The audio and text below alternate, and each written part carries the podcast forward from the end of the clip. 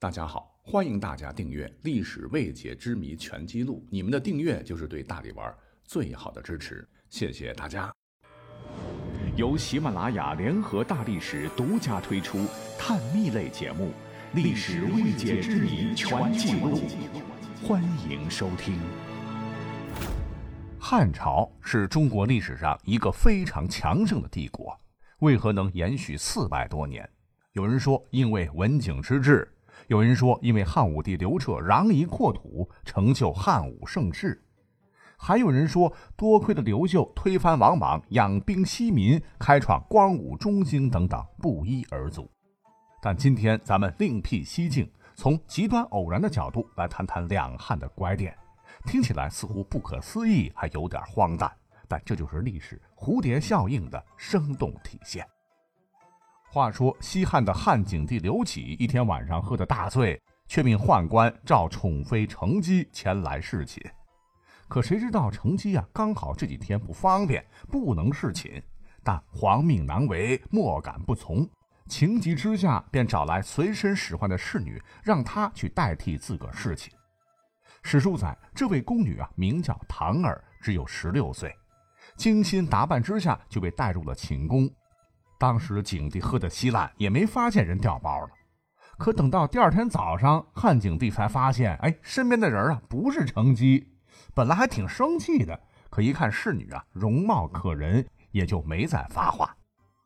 和皇帝一夜露水，身份卑微的侍女，她的命运按道理说不可能发生什么改变。而这个桃儿呢，也很知趣，是默默的又回到程姬那里，继续出苦力做人家侍女。这一段呢，咱们先按住不表。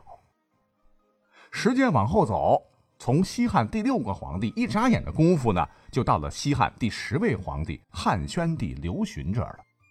史书载，在宣帝的甘露二年（公元前五十二年），宣帝的儿子刘胜被立为太子，这就是后来的汉元帝。可这一年呢，也是让刘胜很难过的一年，因为他宠爱的宠姬司马氏不幸病死。俩人夫妻很恩爱啊，当年没有留下子嗣，刘胜悲愤欲绝，还大病一场，闷闷不乐，从此远离妃嫔。这一年呢，刘胜已经是二十三岁的年纪了。这个年纪，古人早就抱娃了，况且呢还是太子，要成为帝国的皇帝，没有子嗣，问题很大。可是呢，王宫女子虽然多，刘胜不愿意和他们亲密接触，这可愁坏了汉宣帝刘询。就把这个事儿呢，郑重其事的交给了王皇后来全权处理。王皇后很重视啊，事关国运，马上呢就在宫女中精心挑选了五位年轻的佳丽，就趁着刘胜前来向她问安，将五位佳丽唤出陪坐，想着刘胜啊能不能相中一个，赶紧造人。话说散席之后，王皇后啊命自个儿的一个贴身女官前去试探刘胜的口风。想知道太子最中意的是哪一个？实际上，当时刘胜受伤的心还没恢复，压根儿就没有什么心思相什么亲。那五个大美女，他连正眼都没看。可是皇后后宫之主一番美意，当儿子的这么直说，也太有违礼法人伦。所以刘胜当时啊，只是随口敷衍道：“哎，其中一个还可以吧。”再问是谁，刘胜不答。可刘胜哪里知道？就是因为他这随口一答，将会断送百年的西汉江山。因为当时那个女官呐，一听你这么回答，只能自个儿猜测了啊，到底太子看中的是哪一位呢？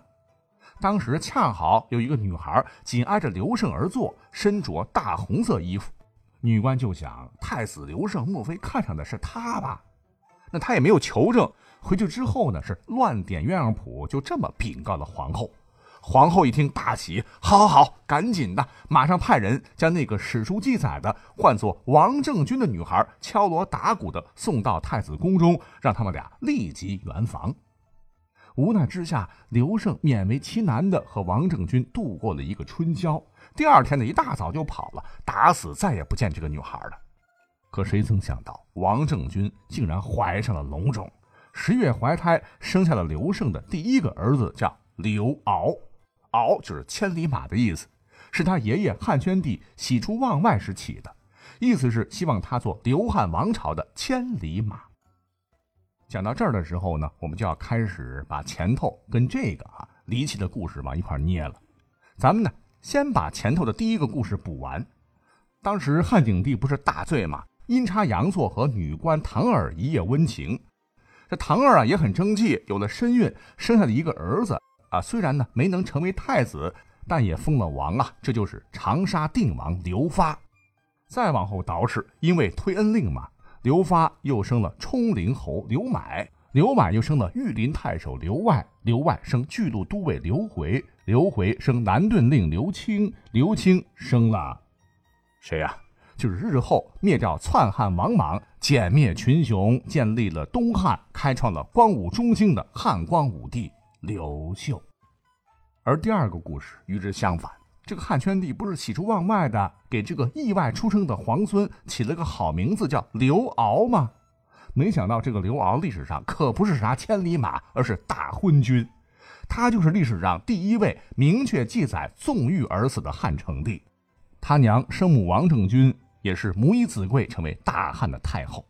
他姓王啊，儿子在位时不仅荒淫无道，且全听他妈，是重用王家外戚。而刚讲到的篡汉的大奸臣王莽，正是王政君的亲侄子。王政君是王莽的亲姑姑。王莽呢，也正是在王太后的撑腰下，一步步的窃国称帝，代汉立新，把历史推向了一个新局面。之后，王莽新政失败，天怒人怨，刘秀得以开国，又延续了两百多年大汉的江山。其实啊，回头看看，这一切正是因为那两个荒诞不经的意外事件，才导致的这样的结局。不得不让人感叹，蝴蝶效应真的让历史变得好神奇。